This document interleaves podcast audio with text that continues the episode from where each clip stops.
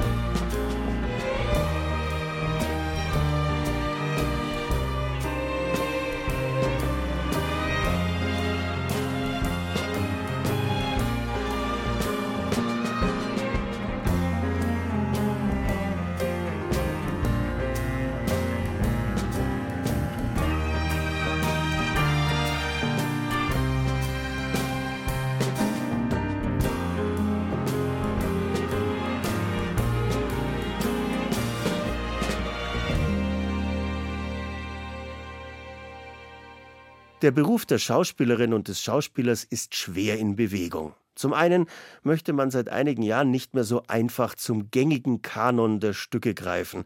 Die klassischen Bühnentexte scheinen einer neuen Generation von Theaterschaffenden wahlweise rassistisch, sexistisch oder behindertenfeindlich.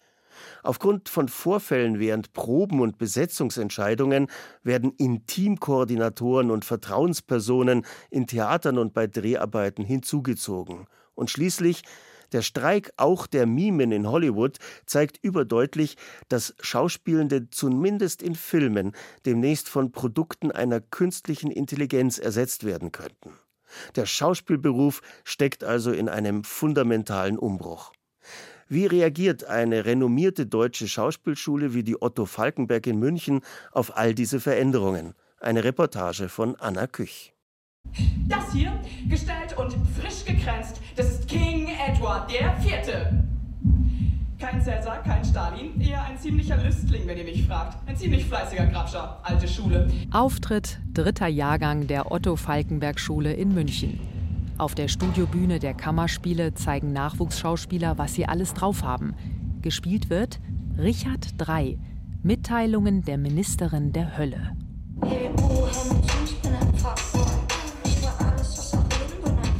Hier lässt sich gut beobachten, was sich alles verändert hat im Theater. Autorin Katja Brunner hat das Shakespeare-Drama feministisch überschrieben. Richard ist eine Frau, eloquent und gewaltbereit, eine Königsin. Lustvoll wird eine eigene Gendersprache mit neuen Wörtern entworfen und mit Buchstaben jongliert. Die Anforderungen an Schauspieler haben sich gewandelt. Sie müssen völlig andere Dinge können als früher. Auf der Bühne eine Kamera bedienen, davor stehen, tanzen, turnen, Sprechgesang. Der Regisseur, der alles vorgibt, war gestern.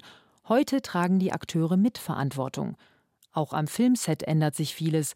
Künstliche Intelligenz könnte hier und da die Arbeit von Schauspielern übernehmen. Wie werden die jungen Mimen in der vierjährigen Schauspielausbildung darauf vorbereitet? Besuch in der Otto Falkenberg Schule in München. In einem kahlen Übungsraum stehen sich Emma Floßmann, 21 Jahre, und Max Fatz, 23 Jahre, gegenüber. Sie haben ihre Degen gezückt. So, das Thema sind Duelle und dann machen wir das halt zusammen oder man musste sich so einteilen und, und hier und aber es geht halt darum, dass man am Ende dann fechtet. Okay. Und da haben wir was entwickelt und das arbeiten wir jetzt aus. Ich glaube, wir werden nicht so viel fechten in unserem Beruf. Gehe ich jetzt mal stark von aus. Aber es, aber es hilft natürlich extrem, sich Choreografien zu merken und so ein bisschen, wenn es um Kampf generell geht, auch einfach zu lernen, dass die Waffe allein nicht reicht, sondern dass man damit irgendwie auch umgehen muss und dass, wenn man damit gefährlich umgeht, dass das gleich viel mehr erzählt. Emma und Max sind im zweiten Ausbildungsjahr an der Otto Falkenberg Schule. Der Stundenplan ist dynamisch. Jede Woche ist anders. Emma und Max müssen sich von 9 bis 22 Uhr bereithalten. Am Vormittag stehen Bewegung, Fechten, Aikido auf dem Programm, am Nachmittag Workshops, Theorie oder Sprechen. Manche Unterrichtseinheiten gehen bis in die Abendstunden. Mach doch mal den zweiten Teil, den ganzen zweiten Teil, dass ich sehe. Fechten gehört zum Handwerk, genauso wie höfische Tänze. Vieles hat sich verändert im zeitgenössischen Theater. Dennoch, alle Studierenden lernen Walzer, Pavane oder Volte.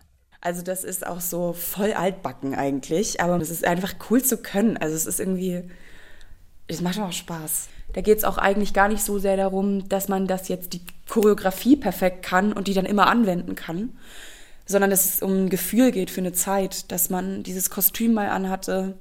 In der Zeit von einem Walzer zum Beispiel, dass es was war, angebracht, sich zu bewegen, wie war die Beziehung zwischen Mann und Frau, wie sehr darf man sich anfassen, nicht, das ist ja auch tausendmal geändert. Und das sagt ja ganz viel aus über auch eine Gesellschaft.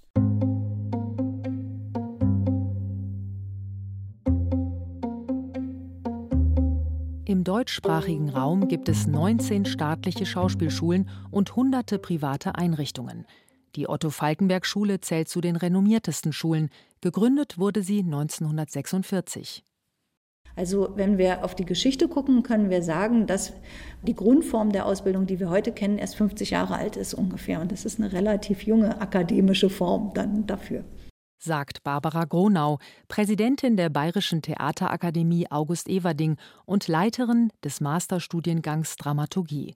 Die meisten Schulen wurden in den 1960er, 70er, 80er Jahren gegründet. Erst ab da gab es auch ein einheitliches Schauspieldiplom, Anfang 2000 dann Bachelor und Master. Zuvor waren die Ausbildungen komplett verschieden. Woher kommt es, dass das Theater so spät akademisiert wurde? Das hat geschichtliche Gründe. Es hat damit zu tun, dass die Theater unter dem sozusagen Verdikt der christlichen Kirche ja lange keine zugelassene Kunstform war, die eher auf den Marktplätzen als fahrendes Volk sich verbreitet haben und ihre öffentlichen Auftrittsformen gefunden haben, dass äh, Schauspieler im Mittelalter und bis weit in die frühe Neuzeit hinaus nicht auf christlichen Friedhöfen begraben wurden, weil sie sozusagen kein Stadtrecht, kein Standesrecht und äh, eigentlich eben fahrendes Volk waren, also die niedrigste Kategorie der Bevölkerung sozial gesehen darstellten. Hinzu kam, Schauspieler arbeiteten immer mit den Körpern verdienten damit Geld und wurden deswegen auch in die Nähe von Prostitution gerückt. Bis ins 19. Jahrhundert gab es immer wieder Bewegungen, die versuchten, das Theater aus der Gesellschaft zu verbannen.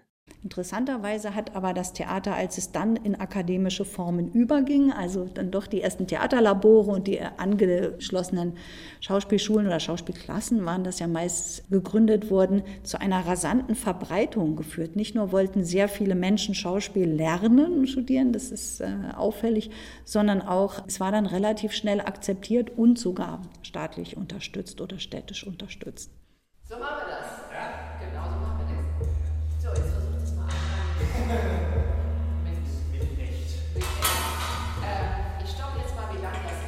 Emma Floßmann und Max Fahrz bewegen sich durch den Raum der Probebühne.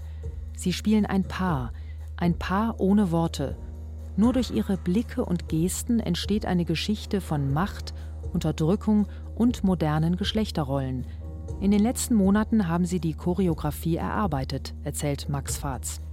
Man, Frau ist irgendwie immer ein Thema gewesen, schon über, also natürlich über Jahrhunderte, Jahrtausende und übergriffige Männer, Männer, die sich Macht nehmen, weil sie erzogen wurden, sich die nehmen zu dürfen.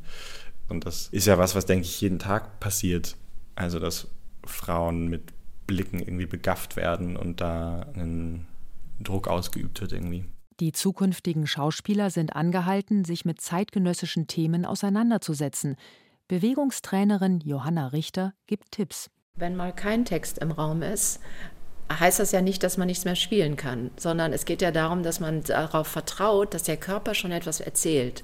Und das finde ich eine wesentliche Übung, weil man sich, finde ich, viel zu schnell darauf ausruht, ah, ich habe ja Text, man weiß ja, was ich meine. Ich finde immer mal eine Szene ohne Text spielen hilfreich, weil dann weiß man, ob man den anderen versteht oder nicht. Der Körper steht bei der Ausbildung im Mittelpunkt, denn er kann nichts verbergen. Wie will man spielen ohne Körper? Das ist meine Frage. Und wie man, wenn man sprechen ohne Körper, wie will man alles leben ohne Körper? Und es ist, wenn der Körper nicht mitspielt in, in dem, was man tut, ist auch alles, was man macht, Behauptung, weil man schon sofort sieht, allein schon wie jemand dasteht, ob es stimmt oder ob es gelogen ist. Die Schauspielausbildung dauert vier Jahre. Jede Schule setzt andere Schwerpunkte. Manche Einrichtungen vermitteln konsequent die Grundlagen, das Handwerk. Andere erweitern die Ausbildung um neue Spielweisen und Techniken, wie die Otto Falkenberg Schule in München. Also bei uns sieht kaum ein Jahr genauso aus wie das Jahr zuvor, sondern wir probieren das wirklich jedes Jahr neu zu gestalten und auch zu gucken, was sind die Strömungen, die gerade passieren, was sind KünstlerInnen, die uns gerade interessieren, die vielleicht auch mit den Kammerspielen was zu tun haben.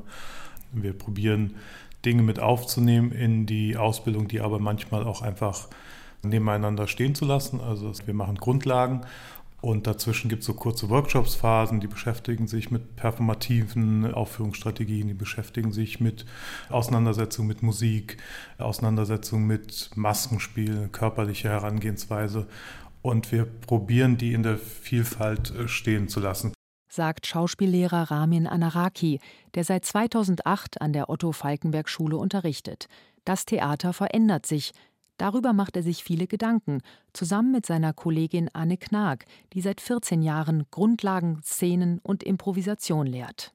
Uns ist es sehr wichtig, dass die Leute sehr früh aus dem schulischen Kontext, von dem sie ja alle geprägt sind, also Notensysteme und Schwarz-Weiß, bin ich gut, bin ich schlecht, sie herauszuführen, sie zu eigenen künstlerischen Persönlichkeiten zu erziehen, also auch zu dieser Freiheit des Denkens und dass sie auch lernen, die Dinge zu beschreiben und nicht zu bewerten.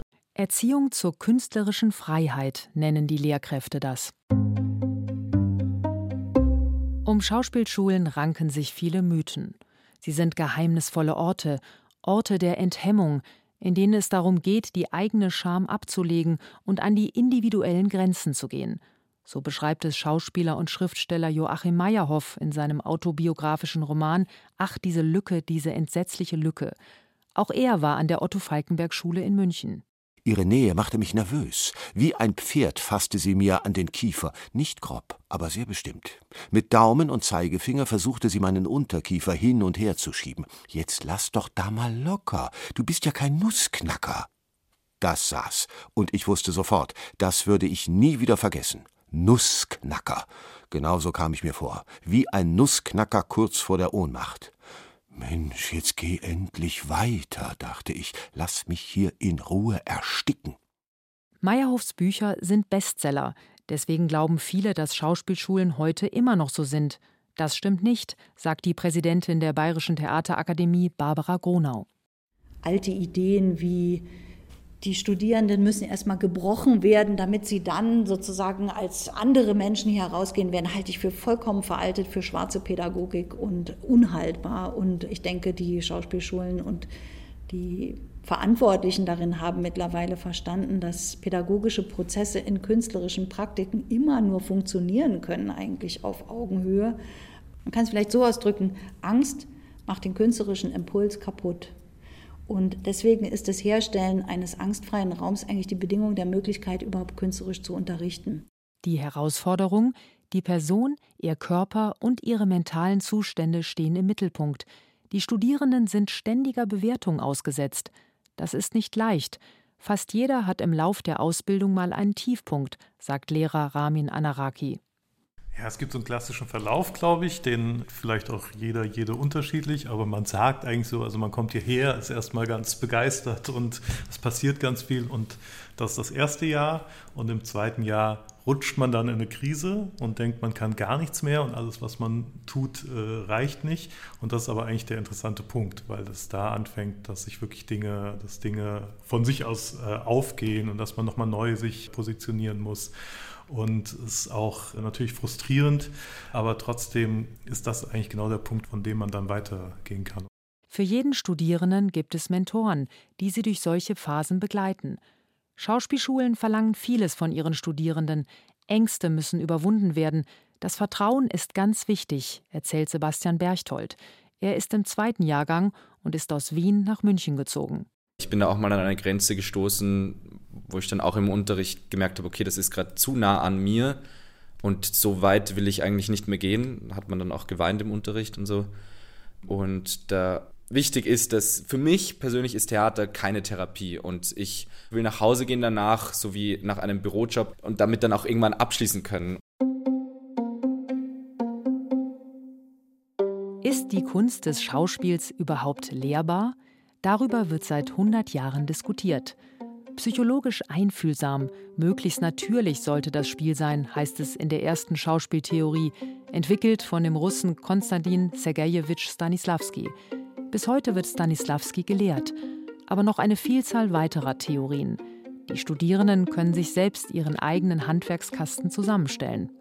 Und das ist, glaube ich, die große Krux an Schauspielern, Kunst an sich, dass man ja dass es nicht Mathe ist. Es gibt kein, so erzeugst du ein Gefühl. Für den einen ist es ein, der denkt an irgendwas und der andere denkt an was ganz anderes oder denkt gar nicht, sondern produziert das nur von außen und dann denkt es. Also so, da gibt es ganz viele Konzepte, so dass man eben erst das körperlich produziert und dann geht es nach innen oder andersherum. Weinen auf Knopfdruck werde jedenfalls nicht gelehrt, weiß Max Fatz. Ich, ich würde sagen, es ist vollkommen Klischee. Es gibt sehr viele Menschen, auch die nicht SchauspielerInnen sind, die das können. Und es ist aber auch überhaupt keine Grundvoraussetzung. Also ich bin dieser Forderung noch nie begegnet. Gefühle könne man auf verschiedene Weisen erzeugen und jeder mache das anders, sagt Schauspielschülerin Annika Molke. Und das Schwierige ist ja auch und das Schöne aber auch, dass sozusagen man ist nie ganz glücklich oder nie ganz traurig, sondern es sind immer verschiedene Gefühle in einem drin und dass man das so für sich entdeckt, was in der Figur gerade für verschiedene Gefühle in welcher Konstellation gerade in einem drin sind. Das Theater der Gegenwart verändert sich ständig. Was heute auf einer Bühne aktuell ist, kann morgen schon vollkommen out sein. Die 19 öffentlichen Schauspielschulen im deutschsprachigen Raum gehen unterschiedlich damit um. Die einen setzen auf das solide Handwerk wie Sprechtraining oder Atemtechniken. Die anderen erweitern es um neue Formen mit vielen Workshops. Eines aber kann nicht gelehrt werden, der Umgang mit dem Lampenfieber. Hier muss jeder eine eigene Methode für sich finden. Manche rennen so fünf Runden um den Häuserblock, andere machen einen Workout, der nächste meditiert, die anderen sprechen Text durch. Also wirklich so, wenn wir so ein Vorspiel hier haben, ist es echt so ganz verrückt, weil der eine meditiert in der Ecke, während die anderen sich anschreien. Es ist so ganz verrückt. Ich habe mega Lampenfieber. Also das ist, glaube ich, echt eine Typsache. Ich habe das ganz krass. Ich denke auch immer, ich habe diesen Moment, bevor ich auf die Bühne gehe und ich denke immer, was tue ich mir hier gerade an?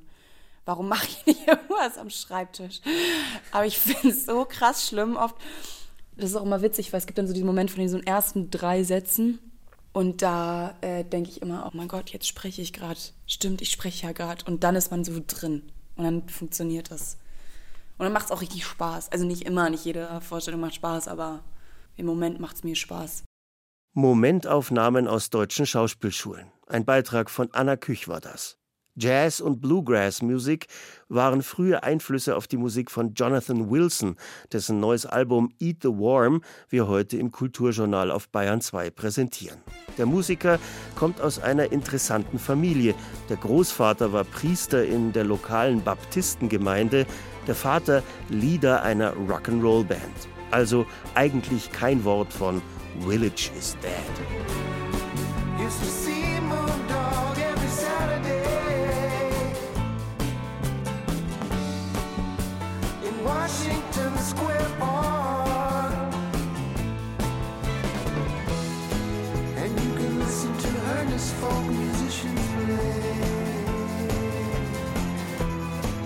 Underneath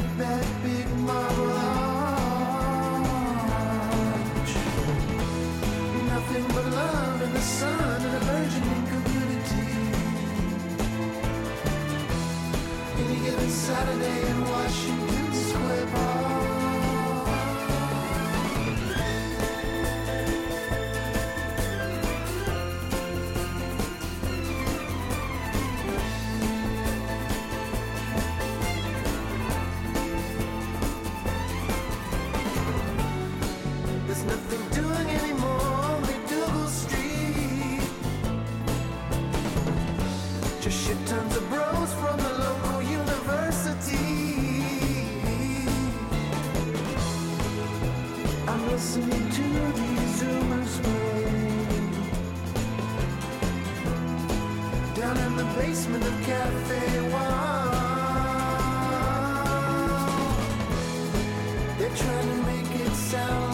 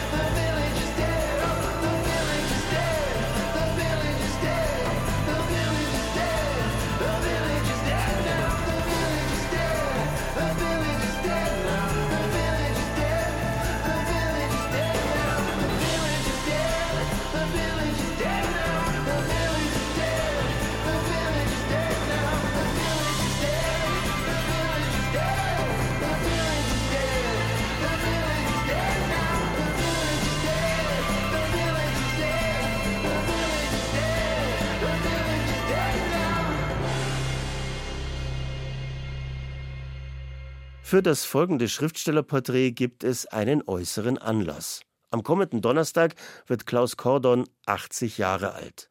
Vielen gilt er als Jugendbuchautor, aber die Lektüre seiner Werke ist auch gewinnbringend für Erwachsene.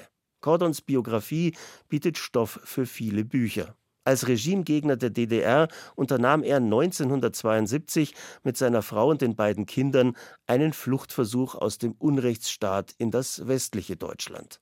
Das brachte ihm eine Untersuchungshaft bei der Staatssicherheit ein.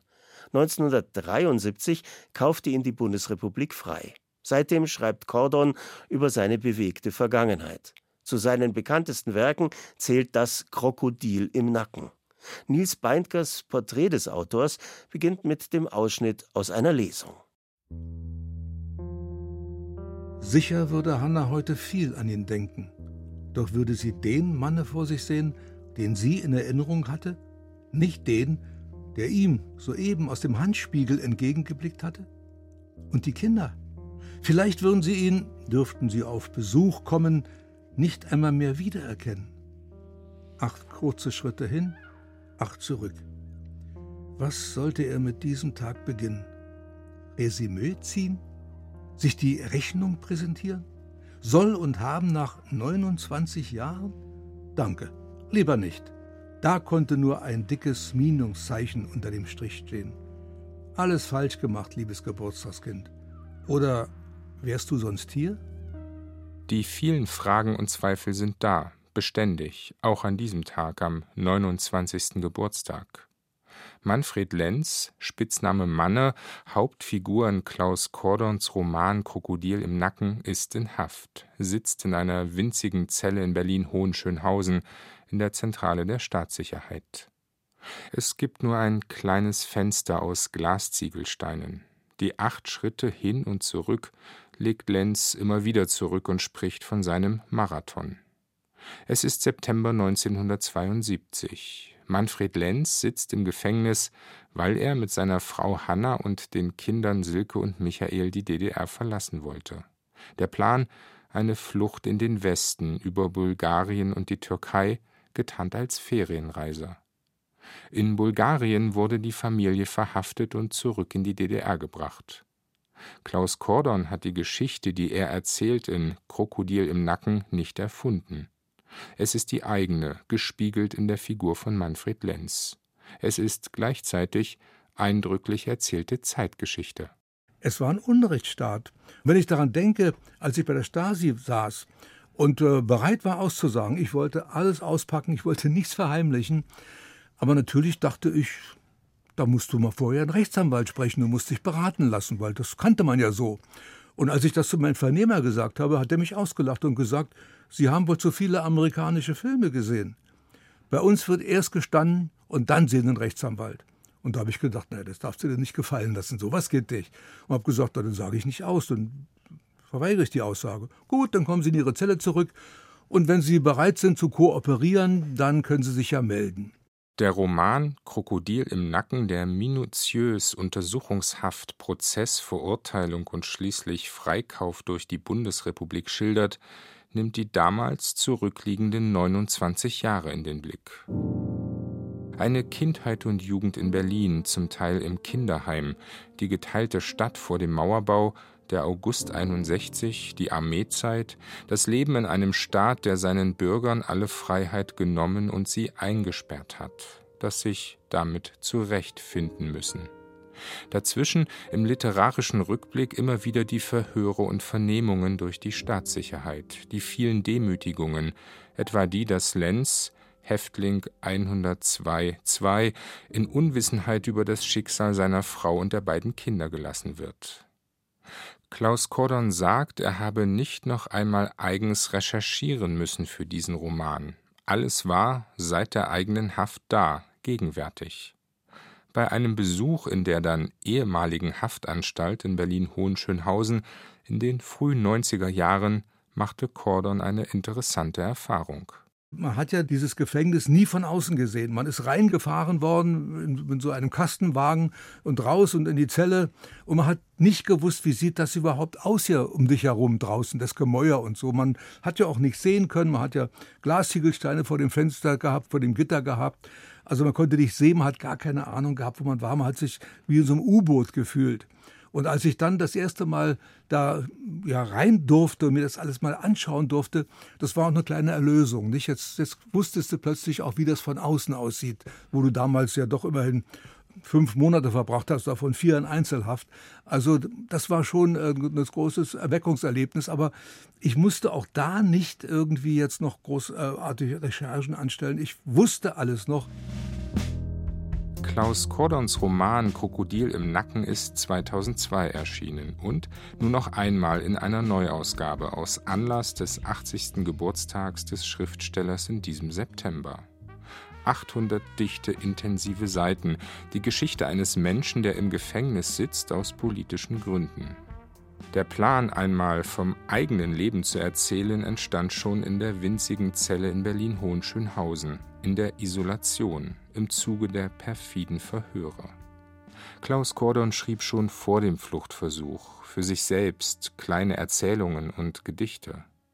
Nach dem Freikauf durch die Bundesrepublik und der Ankunft im Westen begann er für Jugendliche zu erzählen für den autobiografischen Stoff, für das, was er und seine Familie erleiden mussten, wollte er sich indes Zeit nehmen und nicht aus der Wut herausschreiben. Und das wollte ich nicht. Ich wollte schon ein Buch schreiben, in dem meine ersten 30 Jahre so erzählt werden, wie ich sie im Kopf hatte und äh, auch so abgewogen, wie ich das heute noch sehe. Und habe dann gedacht, du musst warten und habe dann andere Sachen geschrieben, ganz andere Sachen, Geschichten, äh, die in der dritten Welt spielten oder historische Romane. Und als ich dann dachte, jetzt, so, das war so Ende der 80er Jahre, jetzt ist der Abstand groß genug, jetzt könntest du anfangen. Und da fiel die Mauer und alles war wieder ganz frisch und man war in dieser neuen Gegenwart gefangen, dass ich dann doch gedacht habe, du musst doch ein bisschen Zeit vergehen lassen. Und so habe ich dann noch ja, kann man sagen, so nochmal rund zehn Jahre vergehen lassen, bis ich dann Ende der 90er Jahre gesagt habe, so jetzt, jetzt musst du es machen. Ebenso sagt Klaus Kordon, er habe sich freigeschrieben. In seinem literarischen Werk spielt die Chronik der Haft eine besondere Rolle.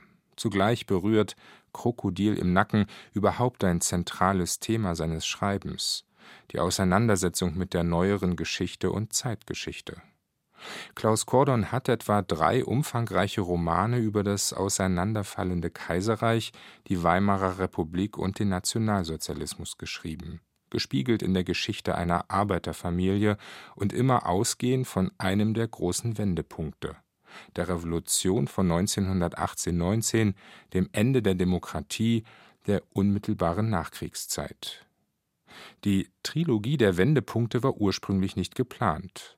Klaus Kordon wollte wissen, wie die Geschichte der von ihm erfundenen Familie weitergehen könnte. Auch über die Geschichte des 19. Jahrhunderts hat er mehrere Romane für Jugendliche geschrieben, beginnend mit der Revolution von 1848-49, die im Augenblick vielfach neu in den Blick genommen und beschrieben wird. Man kann auch sagen, in gewisser Weise war dieser Erzähler unserer Zeit voraus. Das habe ich ja geschrieben, etwa so ein paar Jahre nachdem die friedliche Revolution in der DDR stattgefunden hat. Und mir ist aufgefallen, dass vieles von dem, was die Revolutionäre in der DDR, was da verlangt wurde von ihrer Staatsführung oder nachdem man sie abgesetzt hat, eben allgemein verlangt wurde, das hat man ja 1848 schon verlangt, wie Pressefreiheit, mehr demokratische Rechte. Also das war ja keine Elendsrevolution in dem Sinn. Natürlich waren auch Leute bei, die elend waren und denen es streckig ging, die da Revolution gemacht haben. Aber es waren noch sehr viele Bürgerliche dabei, die einfach mehr Rechte haben wollten. Da hat auf den Barrikaden in Berlin, da hat der Handwerksbursche neben dem Geschäftsladensbesitzer gestanden und hat gekämpft da gegen die Soldaten des Königs. Also da war so viel Ähnlichkeit gewesen. Und dann habe ich gedacht, das ist auch eine ganz wichtige Phase für uns heute noch. Demokratie muss erkämpft werden und verteidigt werden. Und wenn man nicht bereit ist, sich für Demokratie einzusetzen, dann wird es auch nichts. Und noch einmal entstand eine Trilogie. Ein Impuls, nicht nur, aber doch insbesondere jungen Menschen von der Geschichte zu erzählen, mag auch im Gefühl begründet liegen, es gebe immer wieder zu wenig Raum für die Auseinandersetzung mit ihr. Wird, um zum Lebensroman von Klaus Kordon zurückzukehren, die Geschichte der DDR an einer bayerischen Schule so vermittelt, dass man sie wirklich verstehen kann, dass man nicht nur ein paar Schlaglichter und Worte aufpickt und mitnimmt, sondern etwa auch ein Gefühl für den Alltag in einer zurückliegenden Epoche entwickeln und historisch urteilen kann? Die Literatur hat da ein großes Potenzial.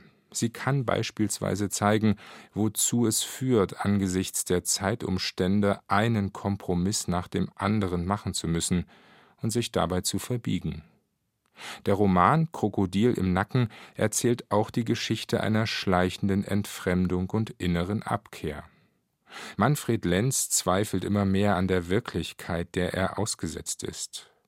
1968, da macht er ein Fernstudium, erlebt er, wie die gotische Paulinerkirche in Leipzig im Auftrag der SED gesprengt wird. Ein paar Wochen später wird der Prager Frühling mit Panzern beendet. Und auch die Einschulung der Tochter hinterlässt viele Fragen. Ich weiß noch, wie ich sie mal abgeholt habe von der Schule. Und du musst mal dazu sagen, wir haben in Ostberlin im sogenannten Heinrich-Heine-Viertel gelebt. Da war der Grenzübergang Heinrich-Heine in den, nach Westberlin.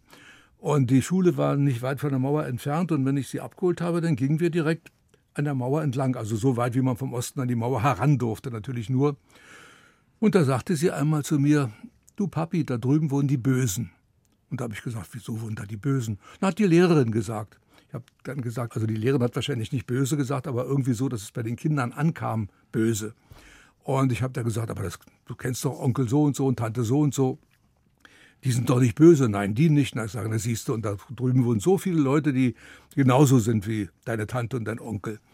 Ja, aber eine Lehrerin lügt doch nicht, sagt sie. was hätte ich da sagen sollen? Sie lügt doch. Sie erzählt euch was, was nicht stimmt. Ich habe die Klappe gehalten, aber natürlich mit den Zähnen geknirscht. Viele andere dieser Situationen gab es, erzählt Klaus Kordon. Lauter Stiche, kleine und große. Irgendwann ist das Krokodil im Nacken da. Ein Sinnbild für die vielen kleinen und großen Kompromisse, die man eingehen muss. Ein Sinnbild für das schlechte Gewissen. Das Krokodil provoziert.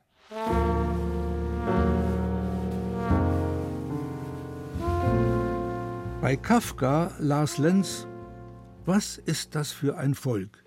Denken Sie auch oder schlurfen Sie nur sinnlos über die Erde? Eine Frage, die ihn sehr erschreckte, deren zeitlose Berechtigung er aber bald begriff. Nach dem letzten großen Krieg, da hatte das Volk eine Zeit lang gedacht.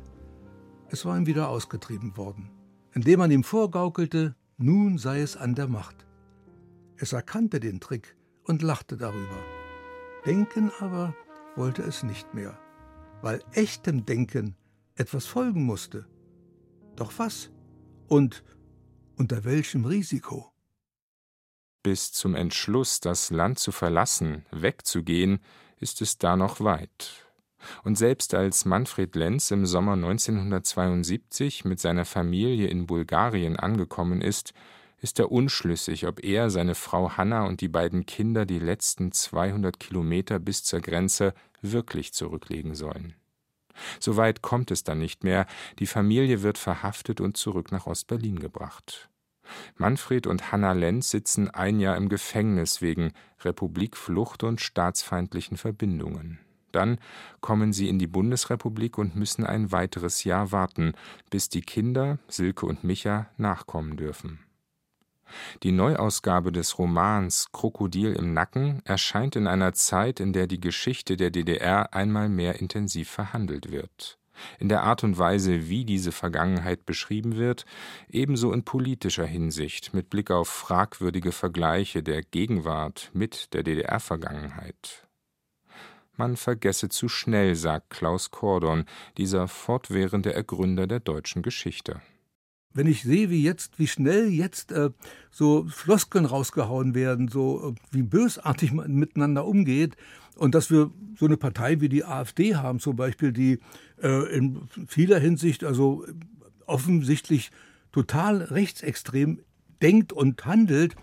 Ähm, und es gibt so viele Leute, die bereit sind, die zu wählen, obwohl sie gar keine äh, AfDler sind, aber einfach sagen, um dem Staat mal die Hake zu zeigen, ähm, da wählen wir die jetzt mal, also so eine Denkzettelwahl und nicht beachten, was daraus werden kann, das macht mir schon Sorge. Also ich neige nicht zu dem Vergleichen, es könnte wieder so werden wie 1933 oder so, aber eins weiß ich, vor 1933 waren die Parteien äh, damals in Deutschland nicht bereit, die Demokratie zu verteidigen. Freiheit ist das große Thema des Romans Krokodil im Nacken, wie überhaupt im literarischen Werk von Klaus Kordon.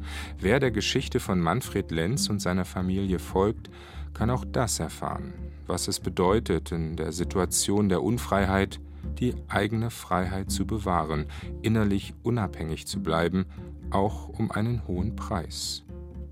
Und ebenso, wie kostbar die Freiheit ist, in der wir leben, und wie wenig selbstverständlich.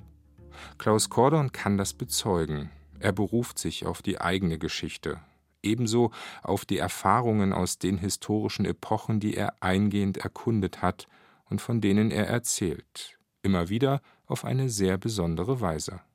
Nils Beindker porträtierte den Schriftsteller Klaus Kordon, der am kommenden Donnerstag 80 Jahre alt wird.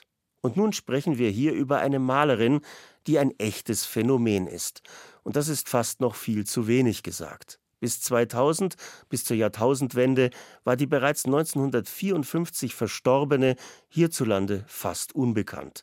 Das zeigt unter anderem die Tatsache, dass kein deutsches Museum auch nur ein Werk von ihr gekauft hat, als diese Gemälde noch zu bezahlen gewesen sind. Heute feiert bei uns eine immersive Ausstellung über Frida Kahlo, von ihr ist die Rede, große Erfolge, also mit Projektionen ihrer Bilder an Hallenwände. Da steht die deutschstämmige Mexikanerin inzwischen in einer Reihe mit Kollegen wie Vincent van Gogh oder Claude Monet. Frida Kahlo grüßt uns heutige vom Olymp der Kunst herab. Feminismus, Gemälde voller blutiger, sehr persönlicher Bekenntnisse, stilistisch eigen, am ehesten dem Surrealismus verwandt. Was macht Frida Kahlo so erfolgreich? Die Recherche von Marlene Thiele beginnt in der Casa Azul in Mexiko-Stadt. Eine lange Besucherschlange führt um das kobaltblaue Gebäude in Mexiko-Stadts kolonialem Szeneviertel Coyoacán. Die Casa Azul, nicht nur Museum, sondern auch Frida Kahlos Geburtsort, zieht inzwischen monatlich mehrere tausend Besucher aus aller Welt an. Jeder hier musste schon vor mehreren Tagen sein Ticket reservieren. Darunter die junge Französin Pauline. Euh, Nach Mexiko-Stadt zu kommen, ohne das Haus von Frida Kahlo zu besuchen, war für mich unmöglich. Ich wollte den Ort sehen, an dem sie gelebt hat, wo sie geboren wurde, wo sie gemalt hat und das alles in mich aufnehmen. Euh, Bei Frida Kahlo geht es längst nicht mehr nur um die Gemälde sondern auch um ihre Biografie voller Liebe und Leiden und um ihre Schönheit, verziert mit Blumen und gehüllt in bunte mexikanische Trachten. Die Künstlerin hat sich mit Selbstporträts zu einer Ikone stilisiert, lange bevor das Selfie seinen Namen bekommen hat. Selfies machen die Leute hier auch im Innenhof der Casa Azul. Zwischen blauen Wänden, mexikanischen Dekoelementen und Kakteen dokumentieren sie ihren Besuch bei den Originalen der weltberühmten Künstlerin. Das ist durchaus etwas Besonderes. Es gibt von Frida Kahlo nämlich nur rund 300 Zeichnungen und 143 Gemälde von heute unermesslichem Wert. 2021 wurde ein Selbstporträt für umgerechnet mehr als 30 Millionen Euro versteigert. Zeit ihres Lebens hingegen hatte sie Geldprobleme, sagt Helga Prignitz-Poda, die als Kunsthistorikerin Bücher über Frida Kahlos Werk verfasst hat. Sie war sehr gastfreundlich, hat sehr vielen Menschen sehr vieles geschenkt, auch ihre Werke. Ja, ganz viele Bilder sind verschenkt worden und die Menschen heute machen damit viel Geld. Die Künstlerin war durchaus auch zu Lebzeiten bekannt, aber vor allem, weil sie mit dem damals berühmtesten mexikanischen Künstler Diego Rivera verheiratet war. Nach Frida Kahlos Tod im Jahr 1954 geriet sie dann aber weitgehend in Vergessenheit, bis 2002 ihre Biografie verfilmt wurde der Film Frieda mit Selma Hayek in der Hauptrolle. Johanna Spanke von der Universität Hamburg. Man kann sicherlich sagen, dass das die erste große Welle der Wiederentdeckung war mit diesem Film. Und dann, dass sich in den letzten Jahren sicherlich noch sehr viel stärker verstärkt hat, indem man vielleicht auch eine stärkere Diskussion darüber geführt hat, welche Frauen gibt es überhaupt in der Kunstgeschichte, welche Künstlerinnen und sie ist da an vorderster Front sagen, hervorgetreten und ist mittlerweile aufgestiegen zu der bekanntesten Künstlerin der Kunstgeschichte. Frida Kahlo ist eine Identifikationsfigur. Nicht weiß, nicht normschön, schließlich trug sie selbstbewusst Monobraue und Damenbart, bisexuell und körperlich eingeschränkt. Und trotzdem selbstbewusst und erfolgreich. Helga Prignitz-Poda in den Ausstellungen am Anfang auch bin ich sozialwissenschaftlich rangegangen an alles und habe das eben sehr nüchtern beschrieben und habe ich gesehen, wie viele Menschen da reinströmen und manche Menschen weinen vor ihren Bildern. Dachte ich, wieso denn nur? Und dann habe ich mich aber auch mit dem Publikum oft unterhalten und gelernt, dass sie den Menschen wichtig ist. Es gibt eigentlich keine bessere Aufgabe der Kunst, als Menschen Mut zu machen in ihrem Leben, ja, auch mit Einsamkeit, Schicksalsschlägen fertig zu werden. Ich finde das großartig, dass Frieda das schafft, Menschen Mut zu machen. Ein leidenschaftliches Leben heißt die berühmteste Frida Kahlo-Biografie von Hayden Herrera, auf der auch der Film basiert. Der deutsche Titel trifft es gut. Die Künstlerin wurde 1907 hier im Blauen Haus in Mexiko-Stadt geboren. Die Mutter war eine mexikanische Mestiza, der Vater ein deutscher Fotograf aus Pforzheim. Johanna Spanke von der Universität Hamburg. Schon früh hatte Frida Kahlo erste gesundheitliche Probleme. Man vermutet zunächst eine Polioerkrankung. Das wird auch in der Forschung beschrieben. Dann diagnostiziert ihr Arzt wohl eine Fehlbildung der Wirbelsäule. Frida, rebellisch und begabt, ging als einzige der Schwestern auf die höhere Schule. Sie wollte Medizin studieren. Dann hatte sie mit 18 Jahren einen schrecklichen Busunfall. Bei diesem Unfall wird Frida Kahlos Unterkörper von einer Eisenstange durchbohrt und sie muss dann in den folgenden Jahren zahlreiche Operationen über sich ergehen lassen. Die junge Frau begann zu malen, liegend. Sie wird zeitlebens immer wieder ans Bett gefesselt sein. In späteren Jahren wird ihr sogar ein Bein amputiert. Ihr körperliches Leiden thematisiert Frida Kahlo in Selbstporträts. Mal hat sie einen Dornenkranz um den Hals, mal bohren sich Pfeile in ihren Körper. Wegen dieser leicht zu deutenden Motive wird ihre Kunst immer wieder als naiv bezeichnet. Die Bilder seien auserzählt, ließen keinen Platz für Interpretation. Heißt, wo Trauer ist, sind Tränen, wo Verletzung ist, fließt Blut. Kritiker halten das insgesamt für zu märchenhaft und zu leicht lesbar. Viele Frida Kahlo-Fans hier in der Casa Azul schätzen genau das. Auch Pauline. Je vois pas pourquoi l'art devrait être difficile. Déjà, ich verstehe nicht, warum Kunst schwierig sein sollte. Für mich ist die Bedeutung von Kunst das, was man sieht und was man empfindet. Da muss man nicht zwanghaft nach Schwierigkeiten suchen.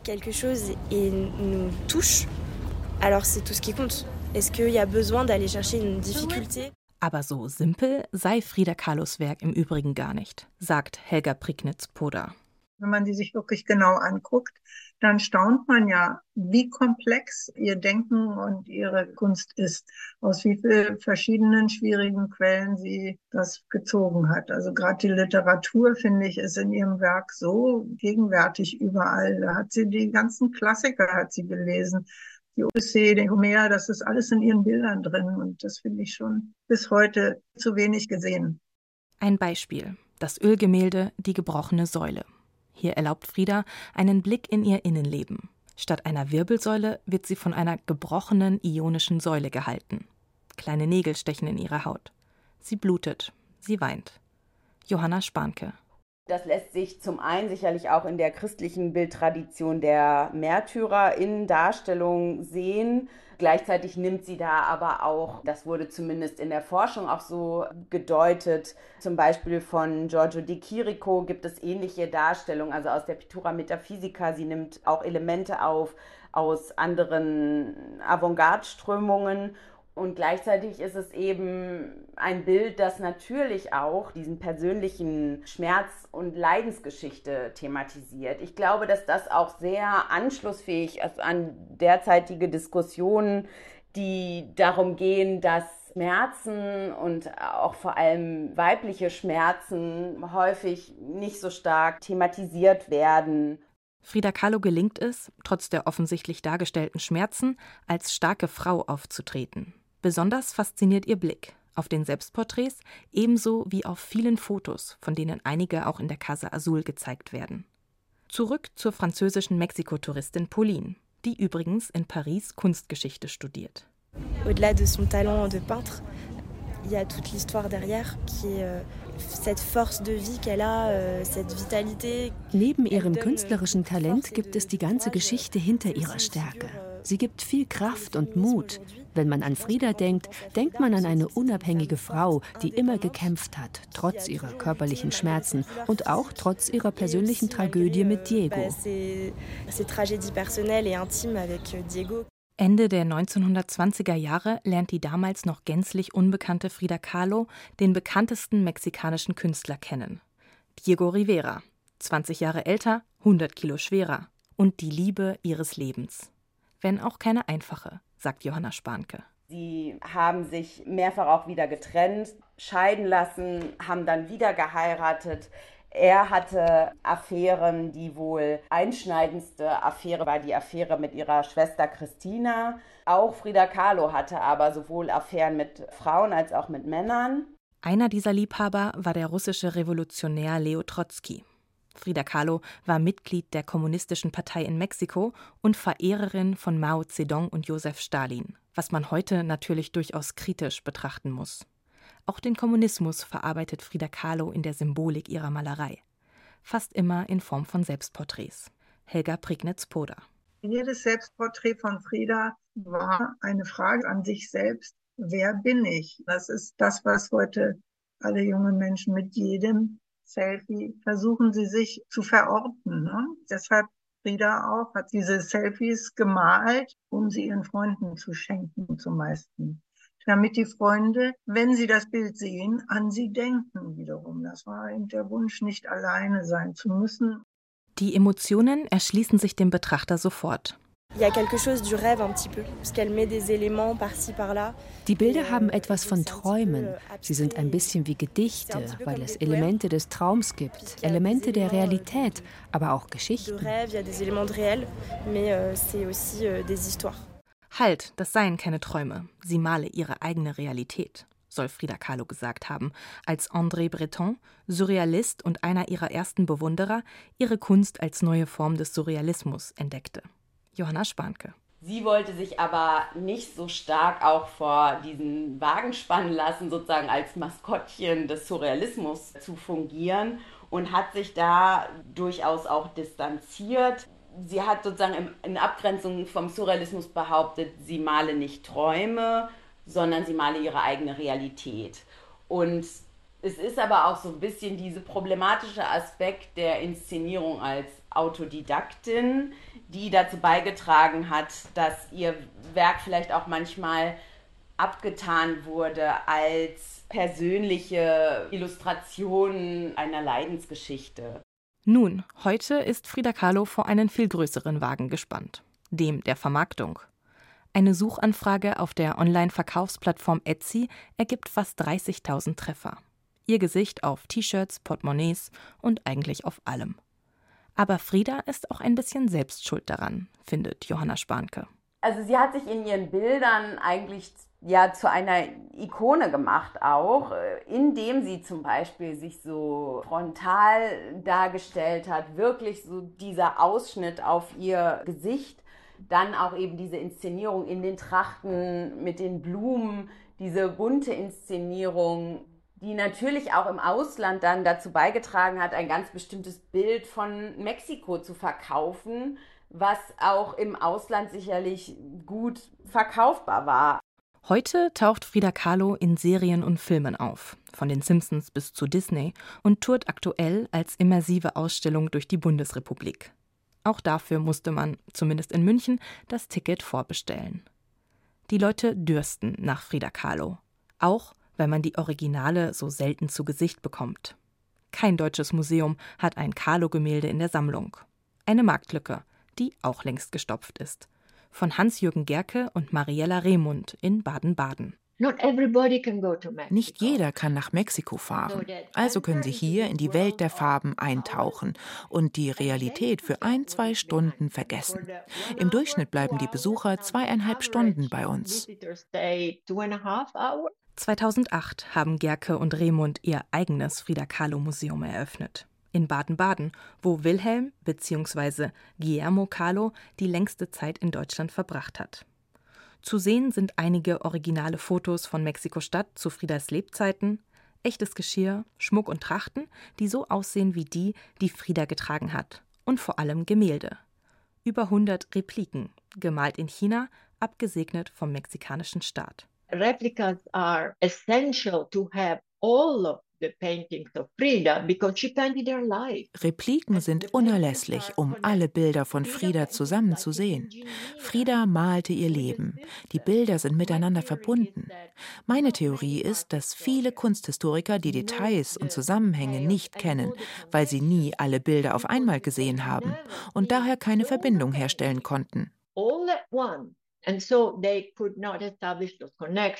Kunsthistoriker wie Helga Prignitz-Poda halten nichts von immersiven Ausstellungen oder dem Replikenmuseum. Die Besucher hingegen lieben es. Mariella Remunds Museum in Baden-Baden hat eine Google-Bewertung von 4,7. Jede einzelne Rezension wurde von den beiden Kuratoren liebevoll beantwortet. Das Investment in all die Repliken und den Nachbau der Casa Azul war groß, sagt Mariella Remund. Es sei ihnen beiden nicht um das schnelle Geld gegangen. 13 Euro kostet der Eintritt in Baden-Baden. Die Tickets für die echte Casa Azul kosten umgerechnet übrigens genauso viel. In Mexiko ein stolzer Preis. Man verdient eben gut mit Frida Kahlo. Und auch im Museumsshop hier in ihrem Geburtshaus in Mexico City gibt es massig Schnickschnack mit Fridas Counterfeit zu kaufen. Ein letztes Wort von Pauline. Frida Kahlo, c'est une artiste euh, qui est très connue effectivement euh, aujourd'hui. Sie ist eine heute sehr bekannte Künstlerin. Sie ist ein Phänomen, nicht nur touristisch, sondern auch wirtschaftlich. Sie ist auf T-Shirts und Kugelschreibern zu finden, aber das ist wie bei Picasso und all diesen großen Künstlern. Man kann sich dem nicht entziehen, aber ich finde, sie hat das absolut verdient. Euh, Was Frida Kahlo dazu gesagt hätte? Vielleicht hätte sie geflucht, wie sie es auf den Straßen von Coyoacán gelernt hatte. Vielleicht wäre sie auch ein wenig stolz. Schließlich schöpfen weltweit Menschen Kraft aus ihr und den knapp 150 Bildern. Und ihr Gesicht vergisst so schnell niemand mehr.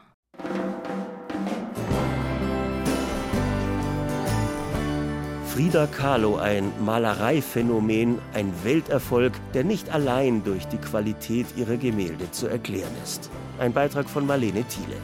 Das war das erste Kulturjournal auf Bayern 2 nach der Sommerpause. Stefan Mekiska bedankt sich im Namen des Teams fürs Zuhören. Als Schlussakkord Riding in a Jag von und mit Jonathan Wilson von seinem neuen Album Eat the Warm. Let's pack a bag and get in the jag. Let's do it all tonight, baby. See how far we can possibly roam. Let's make it wild. Let's dress in style. Let's do it all tonight, baby. You never know until you get in and go.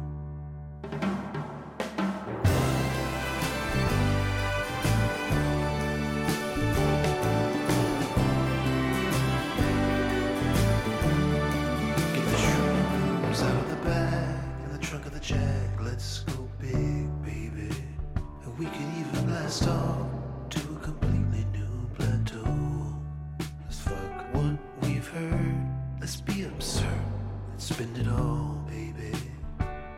Every dime, every dollar, and every word.